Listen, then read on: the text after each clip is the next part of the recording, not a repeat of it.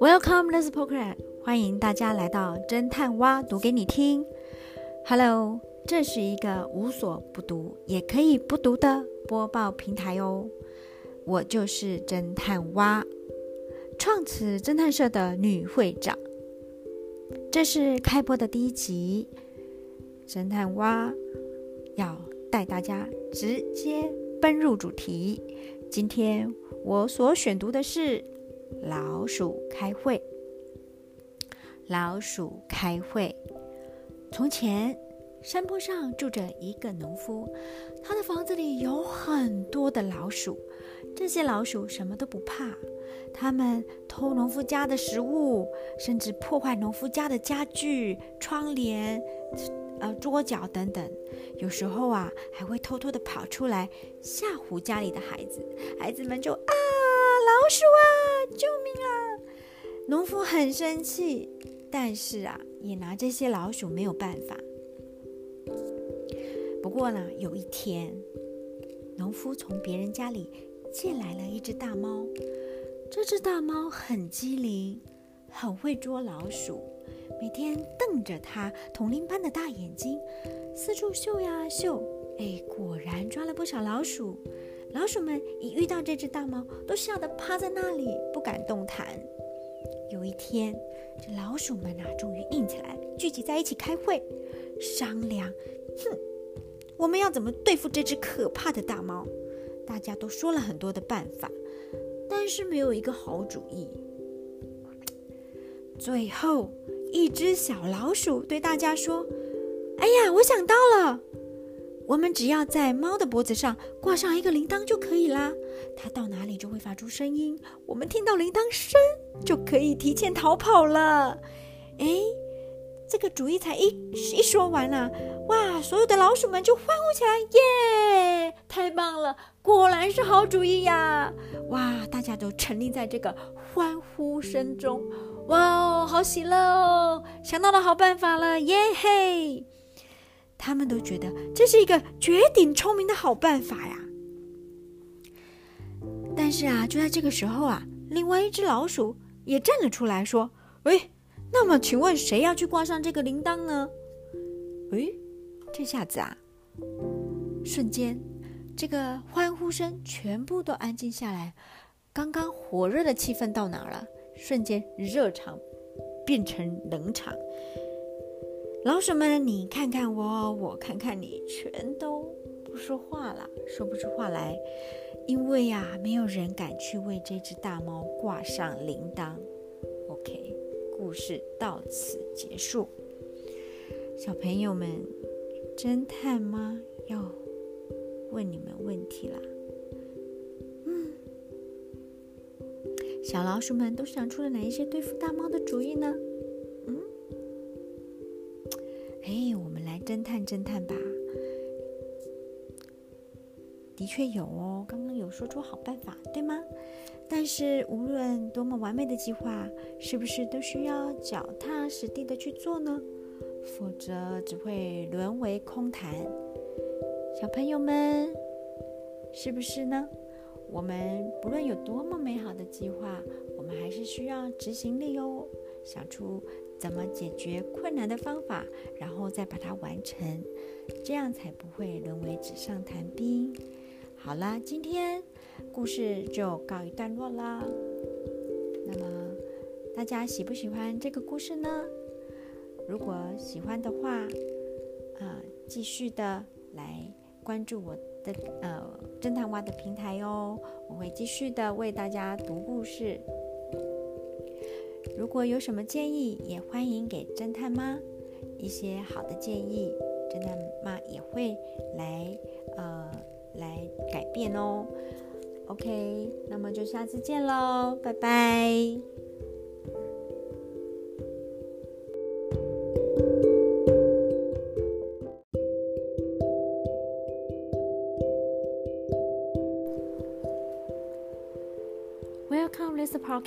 欢迎大家来到侦探蛙读给你听的时间。这是一个无所不读也可以不读的播报平台。我是侦探蛙。孩子们今天过得好吗？你准备好了吗？我要开始喽。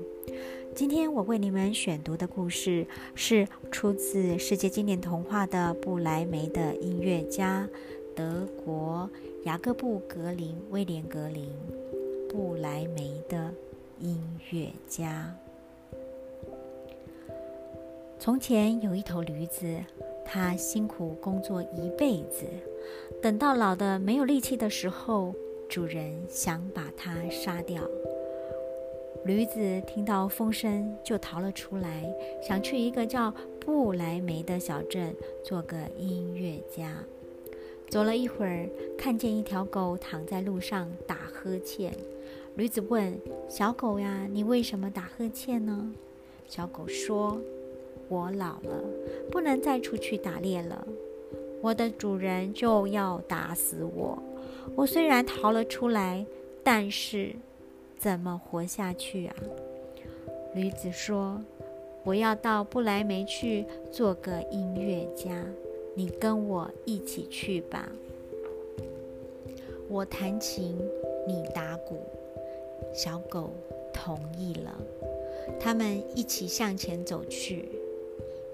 没过多久，他们遇到了一只面容忧愁的猫。驴子说。小猫呀，你有什么不高兴的事情吗？小猫回答说：“我的年纪大了，牙齿钝了，不能捉老鼠了，所以主人要把我淹死。我虽然逃了出来，但是到哪里去好呢？”啊，对了，跟我们一起去不来梅吧。你会奏夜间的音乐，可以做个音乐家。这个时候，猫觉得主意很好，就和他们一起走了。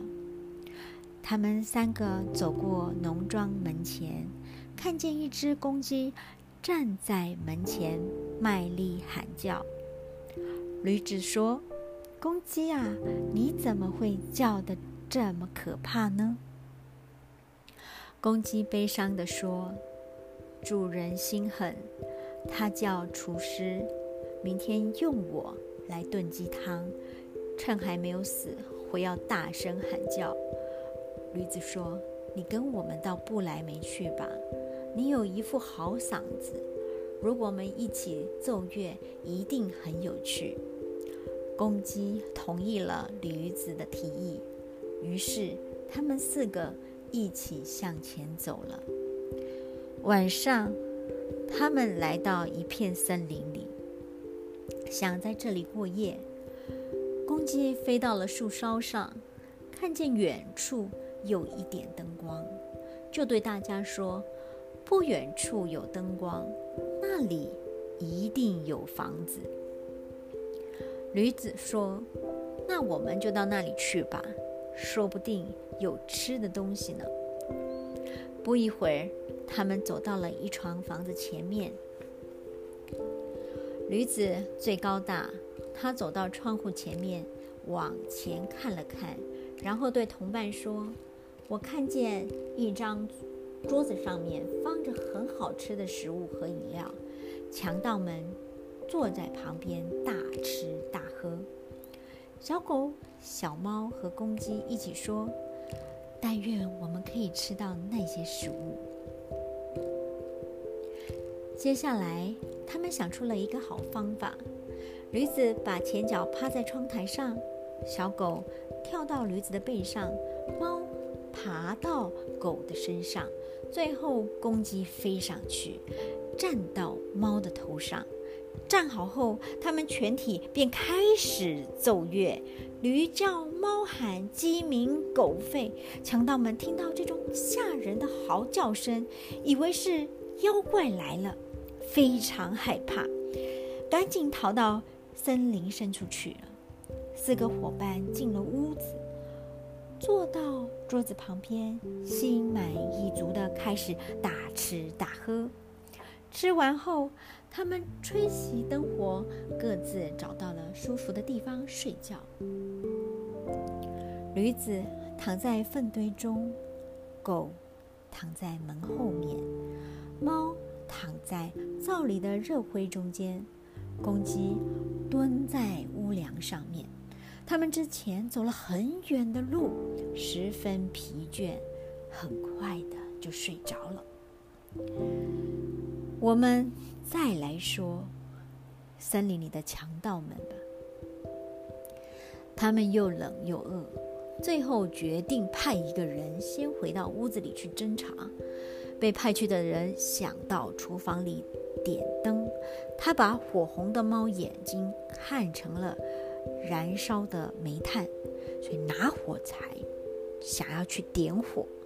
猫立刻立刻就跳到他的脸上，又吐苦水，又又乱抓，吓得强盗们赶快跳起来。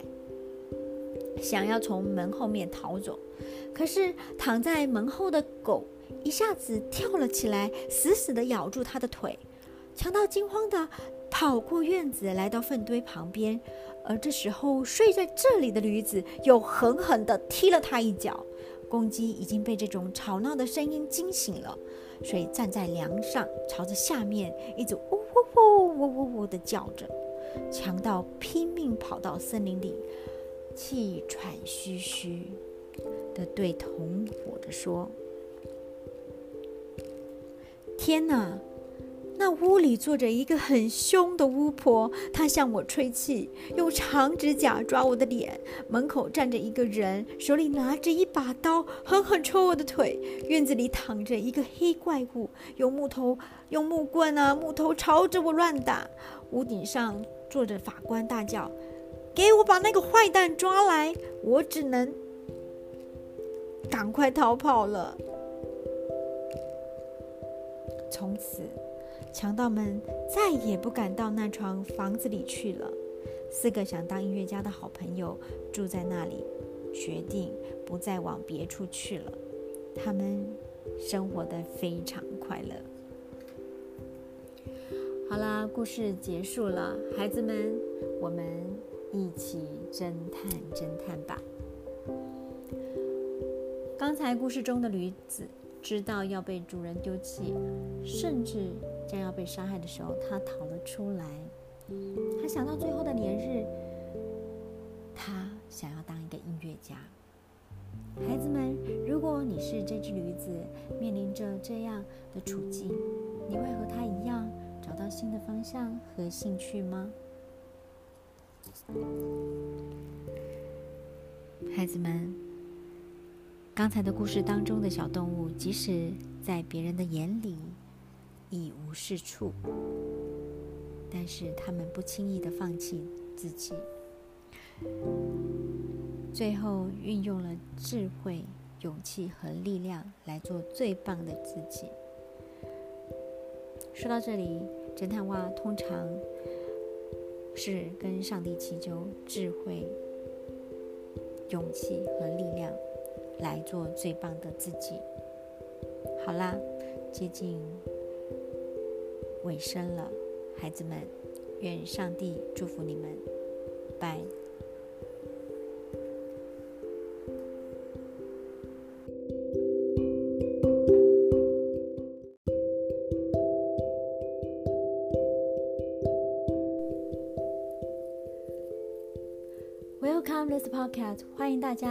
侦探蛙读给你听的时间。这是一个无所不读，也可以不读的播报平台。我是侦探蛙。孩子们，今天过得好吗？星期一通常是上班族以及上学族最挑战的一天，在日本称之为海螺小姐症候群。你有海螺小姐的症状吗？不论如何，让侦探蛙的故事来陪伴你。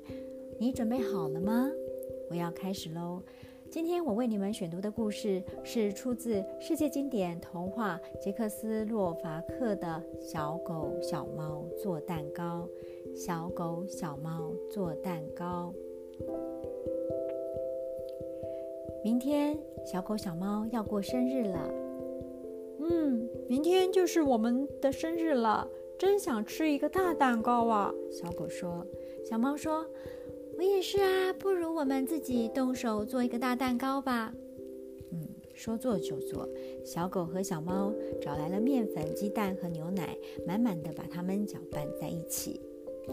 小猫这时候说：“蛋糕最好是甜的。”于是小猫放了些糖。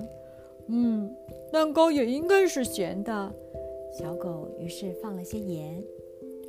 哦，还应该要放一些奶油和果酱，这样更好吃。小狗又说了。嗯嗯，但但但我不不爱吃果酱，最好放一些奶酪。小猫小猫急忙地说。然后呢，他们就放了几块奶油和一些奶酪。嗯嗯，我觉得这个蛋糕不一定好吃，因为没有油。小猫说：“我想再放一些。”猪皮，你看怎么样啊？嗯嗯，好啊，不过别忘了放核桃仁。小狗说。小猫抓了一把核桃仁丢进去。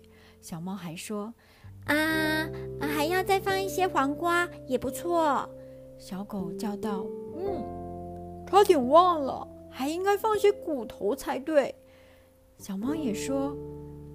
还要放几只老鼠，于是呢，他们放了很多的骨头和四只老鼠。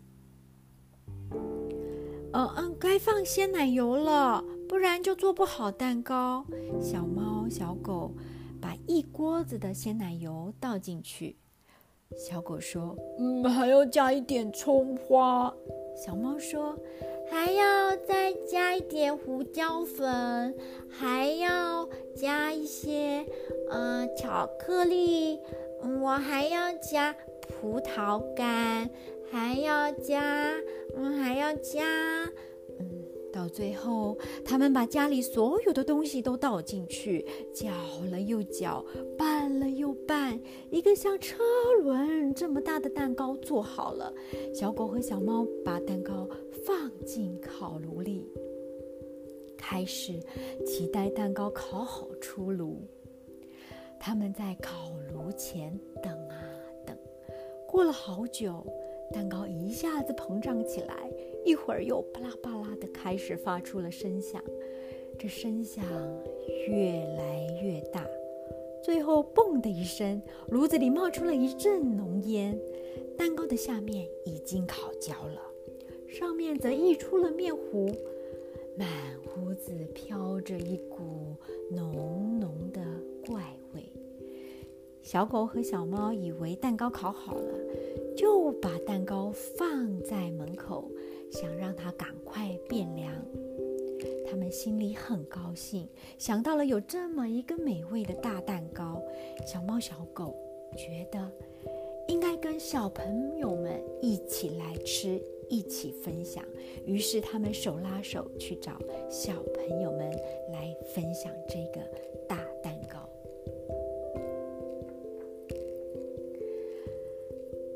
他们才刚刚离开，一只路过的大灰狼闻到了奇怪的蛋糕味道，一下子就扑到蛋糕上面，开始吃了起来。热腾腾的蛋糕虽然很烫。大灰狼还是把蛋糕都吃光了。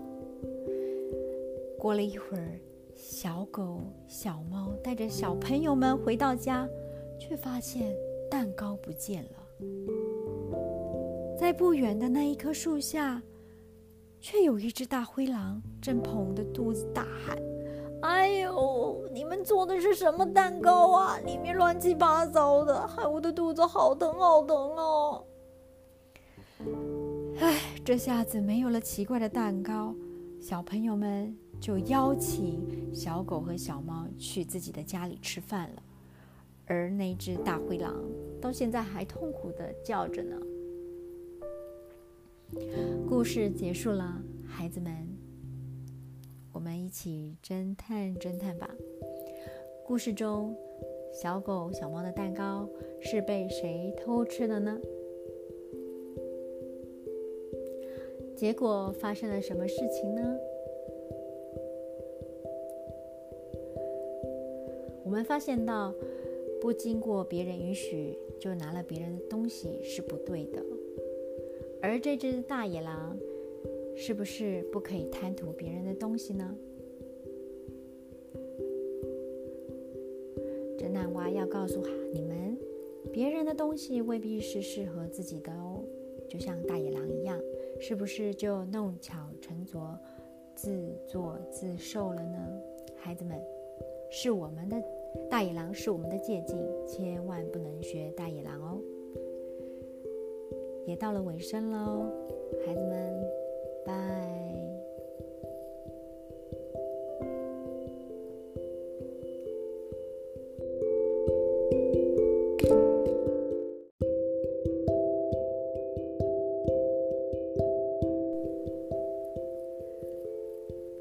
Welcome this podcast，欢迎大家来到侦探蛙读给你听的时间。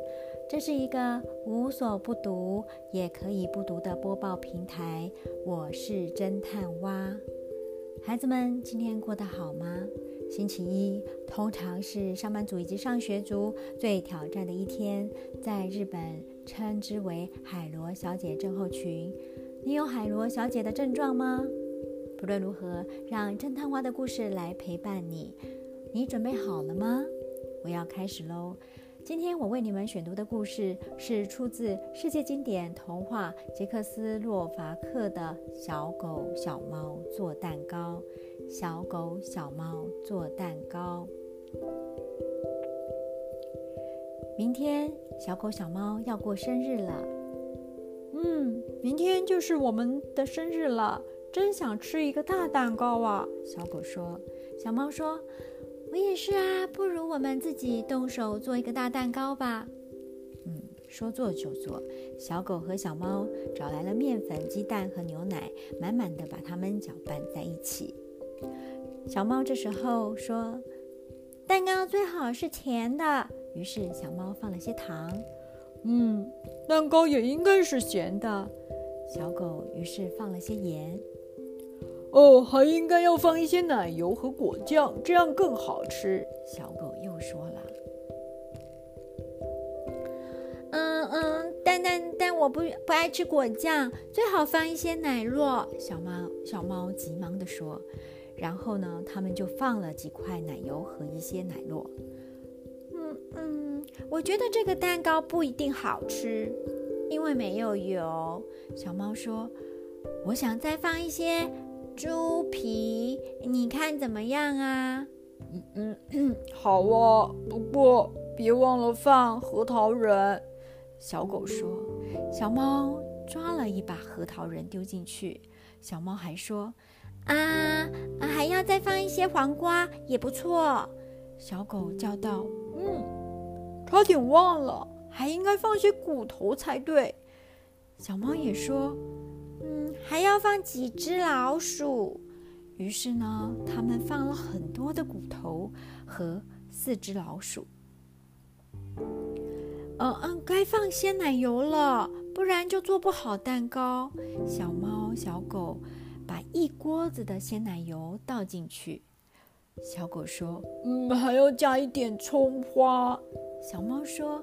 还要再加一点胡椒粉，还要加一些嗯巧克力，我还要加葡萄干，还要加，嗯，还要加，到最后，他们把家里所有的东西都倒进去，搅了又搅，拌了又拌，一个像车轮这么大的蛋糕做好了。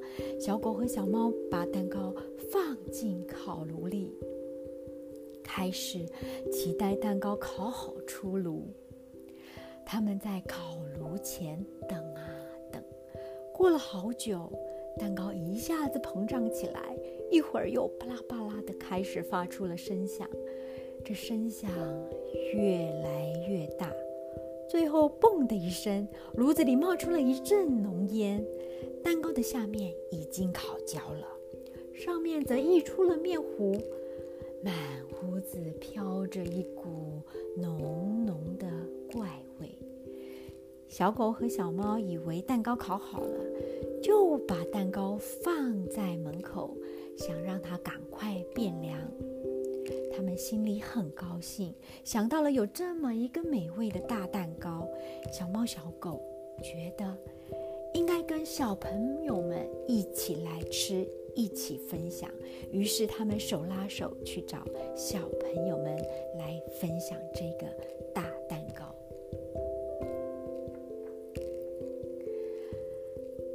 他们才刚刚离开，一只路过的大灰狼闻到了奇怪的蛋糕味道，一下子就扑到蛋糕上面，开始吃了起来。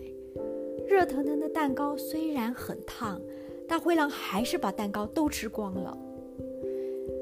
过了一会儿，小狗、小猫带着小朋友们回到家，却发现蛋糕不见了。在不远的那一棵树下，却有一只大灰狼正捧着肚子大喊。哎呦！你们做的是什么蛋糕啊？里面乱七八糟的，害我的肚子好疼好疼哦！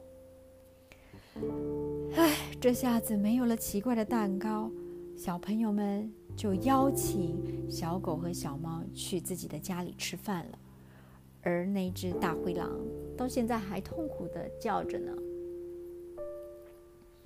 故事结束了，孩子们。我们一起侦探侦探吧。故事中，小狗、小猫的蛋糕是被谁偷吃的呢？结果发生了什么事情呢？我们发现到，不经过别人允许就拿了别人的东西是不对的。而这只大野狼。是不是不可以贪图别人的东西呢？侦探蛙要告诉哈你们，别人的东西未必是适合自己的哦。就像大野狼一样，是不是就弄巧成拙、自作自受了呢？孩子们，是我们的大野狼是我们的借鉴，千万不能学大野狼哦。也到了尾声喽，孩子们。拜。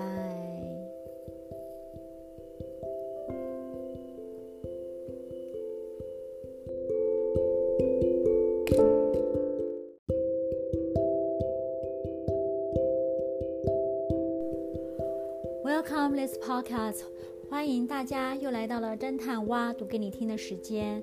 这是一个无所不读，也可以不读的播报平台。我是侦探蛙，今天大家好吗？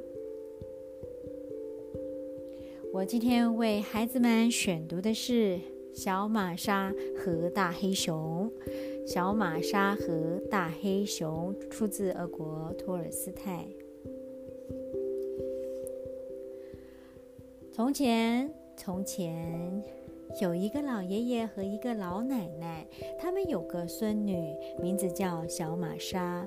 有一天，邻居的小女孩们叫小玛莎一同到树林里去采蘑菇和草莓。小玛莎和同伴们来到树林里，就各自忙了起来。小玛莎从一棵树走到另一棵树下，开心地找蘑菇和草莓。就这样，慢慢地走远了。小玛莎在树林里走呀走，可是怎么都找不到回家的路。后来，她无意间闯进了大黑熊的山洞。天快黑的时候，大黑熊回来了。他发现小玛莎，心里非常高兴。哦吼！我不会放你出去了，你就住在我这里，帮我生火炉，帮我熬粥，再把粥喂给我吃。小玛莎既害怕又难过，可是没有办法，只好在大黑熊的山洞里住了下来。大黑熊成天跑到树林里，把小玛莎一个人关在洞里，哪儿也不让她去。有一天，大黑熊从树林里回来，小玛莎对他说：“熊啊，熊啊，放我回家一天好吗？我想送烙饼给我的爷爷奶奶。”不行，你在这树林里会迷路的。那些饼嘛，我来替你送。大黑熊说：“大黑熊根本不知道小玛莎正希望由他来送饼呢。小玛莎做了许多张的大饼，找了一个很大很大的木箱子，然后对熊说。”看，我把烙饼放进这箱子里，请你帮我把它们送给我的爷爷奶奶。但你要记住，木箱不能在半路上打开，你不能偷吃里面的烙饼。我会爬到橡树上，一直看着你把木箱送进村子。好的，大黑熊答应说：“嗯。”把木箱给我吧，小玛莎说：“你出去看看外面有没有下雨。”大黑熊一出门，小玛莎马上钻进木箱，把装烙饼的盘子顶在自己的头上。大黑熊回到屋子里，看见烙饼已经装进木箱，一切都准备好了。便盖好了盖子，把箱子扛在自己的背上，笔直的往村子走去。大黑熊在棕树林里走呀走，又在白桦林里走呀走，下坡。又上山，他走累了，就想坐下来吃一张烙饼休息一下。每当这个时候，小玛莎就会在木箱里说：“嗯，我看见了，我看见了，别坐在木桩上，也别吃烙饼了，快去送给我爷爷奶奶啦！”哦，小玛莎眼睛好尖哦。大黑熊每次都无奈地说：“他全部都看见了。”大黑熊没有办法，只好扛着箱子继续往前走。大黑熊来到村子里，找到了小玛莎奶奶和爷爷住的房子。他使出全身的力气敲敲门，喊道：“开门，开门！”我替你们送小玛莎做的烙饼来了。这时，小玛莎家的猎狗闻到熊的气味，于是向大黑熊猛扑过来。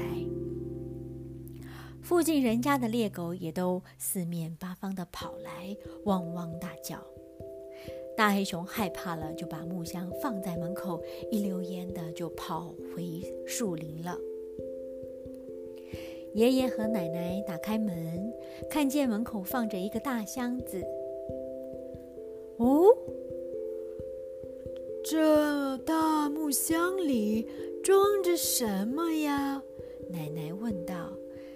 爷爷打开箱盖一看啊，简直不敢相信自己的眼睛。他的小玛莎在木箱里坐着呢。爷爷和奶奶听小玛莎讲完事情的经过，连忙夸赞她机灵又聪明。故事结束了。今天透过听到的故事内容，我们发现了什么呢？是的，孩子们，当我们遇到危险的时候，千万别惊慌失措，要像小玛莎一样，动动脑，想出好办法，这样才能够化险为夷哟。好了，又到尾声了，侦探蛙要跟你们说再见喽，希望你们会喜欢。另外，帮侦探蛙按下关注与分享，记得继续收听侦探蛙。读给你听，bye。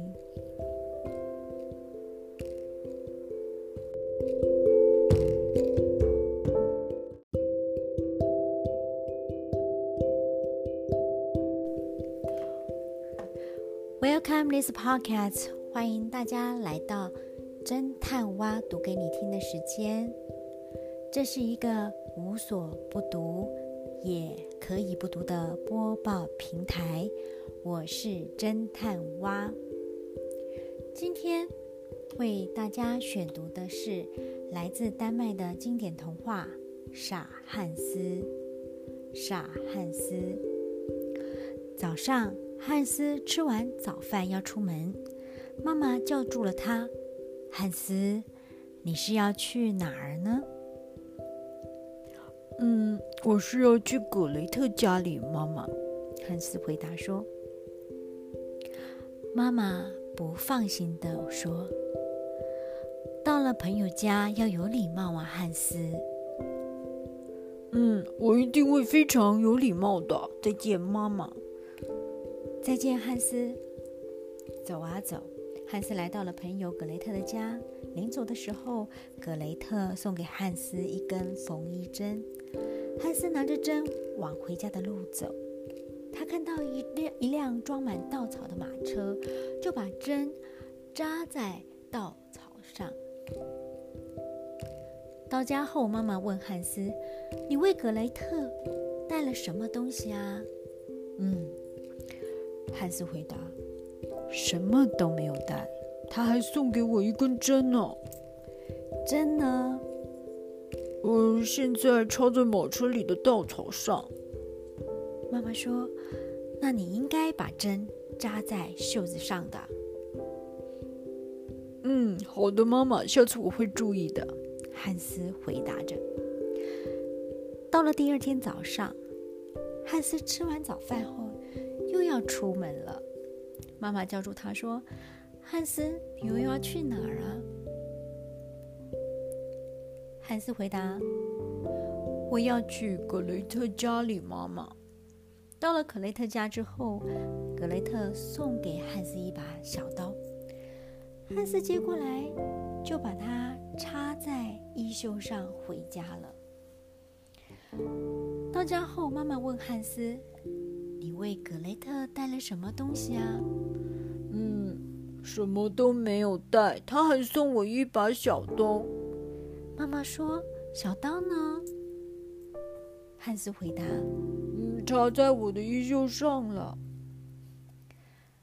妈妈告诉汉斯说。汉斯，你应该把小刀收好，放在口袋里的。嗯，好的，妈妈，我下次会注意。汉斯回答着。到了第三天早上，汉斯吃完早饭，准备要出门了。妈妈叫住他：“汉斯，汉斯，你要去哪儿啊？”“嗯，我要去格雷特家里。”妈妈，汉斯回答着。到了。格雷特家之后，格雷特送给汉斯汉斯一只小羊。汉斯牵过了山羊，扎扎实实的把他的腿绑住，然后装在一个大大的口袋里背回家了。到家后，妈妈问汉斯：“你为格雷特带了什么东西呢？”“嗯，什么都没带。他还送了一只小山羊给我。小山羊呢？”装在大口袋里。妈妈说：“汉斯，你应该用绳子把小山羊拴住，牵着它走回来的。”嗯，好的，妈妈，下次我会注意。”汉斯回答着。到了第四天早上，汉斯吃完早饭，又准备要出门了。妈妈。叫住他说：“汉斯，今天你又要去哪儿啊？”汉斯回答说：“妈妈，我要去格雷特家里。”到了格雷特的家，格雷特想到汉斯他家里做客，于是汉斯居然用一根绳子把葛雷特拴住。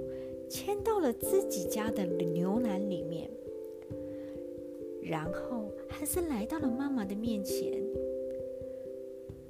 妈妈问他：“你为葛雷特带了什么东西啊？”汉斯回答说：“什么都没有带，而且他还跟着我来了。”妈妈急忙的问：“那葛雷特在哪儿呢？”“哦，我用绳子把它拴在牛栏里了。”“哎呀，汉斯，你真是一个傻瓜呀，汉斯！”汉斯跑到牛栏里面一看呐，葛雷特早就挣脱了绳子逃跑了。他再也不愿意和傻汉斯做朋友了。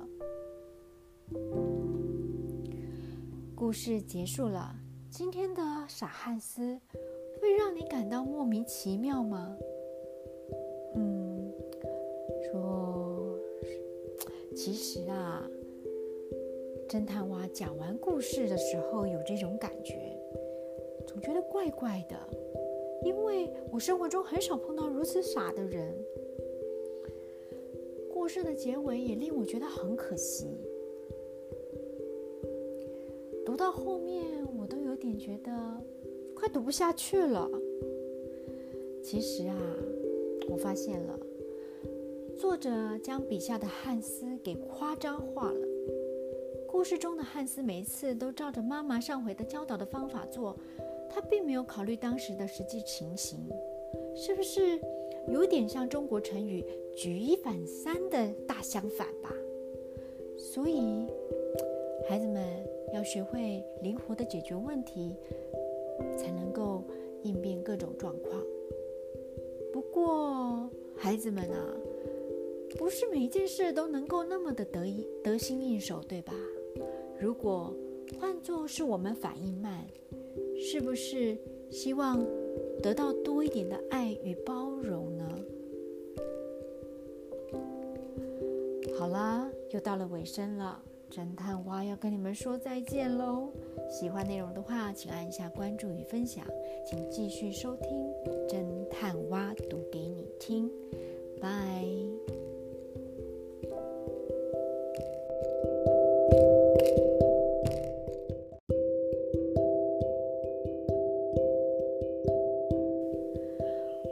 This podcast. 欢迎大家来到侦探蛙读给你听的时间。这是一个无所不读也可以不读的播报平台。我是侦探蛙。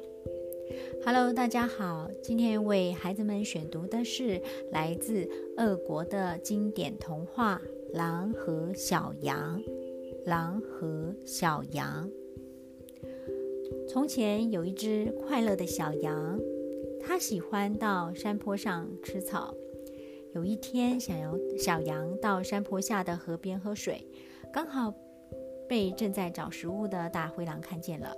大灰狼心里想：这是一只刚生下没有多久的小羊，吃起来一定很可口，我得找个借口吃掉它。想到这里，大灰狼就朝着小羊走过去，一边走还一边擦着口水。大灰狼站在河边的石头上，向小羊恶狠狠地喊叫：“可恶的家伙，你把水都弄脏了，我要怎么喝啊？”小羊看了看大灰狼，委屈地说：“亲爱的狼先生，您站在河水上游，我站在下游，我怎么能把你的水弄脏呢？”大灰狼低下头，转了转眼珠，又对小羊吼道：“反正你是一个坏家伙，我听别人说你去年总是在背后里说我的坏话。现在我知道了，就一定要吃掉你。”小羊看着大灰狼，很惊讶地说：“狼先生，那那怎么可能呢？我是今年才出生的啊。”怎么会在去年说您的坏话呢？这个时候，大灰狼再也忍不住了，他猛地扑向了小羊。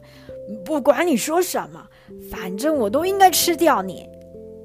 小羊想转身逃跑，但是已经来不及了。大灰狼就这样吃掉了小羊。故事结束了。今天的狼与小羊听起来真是让人可怕。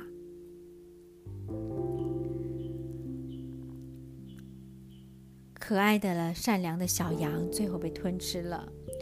虽然故事的结局不是像我们一般故事中想想象出来的，它是会有一个快乐的结局，但是这个故事的结局却充满着惋惜与警示的气氛。讲完故事，我有这种感觉的。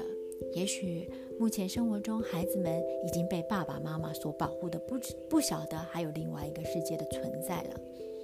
但是不得不让侦探蛙想起平日有翻阅到的圣经中的某个章节，勿要谨守、警醒，因为你们的仇敌如同吼叫的狮子，遍地走来走去，寻找可吞吃的人。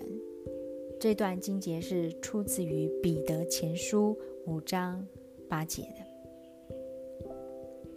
对于故事中的狼一样的坏蛋是不讲道理的，为了满足自己的利益，他们总会千方百计地找出借口。孩子们，你们要千万小心这样的坏蛋。好，我问一个问题，孩子们，如果你是故事中的小羊，你会怎么样？猜看我是谁？好，请问你叫什么名字？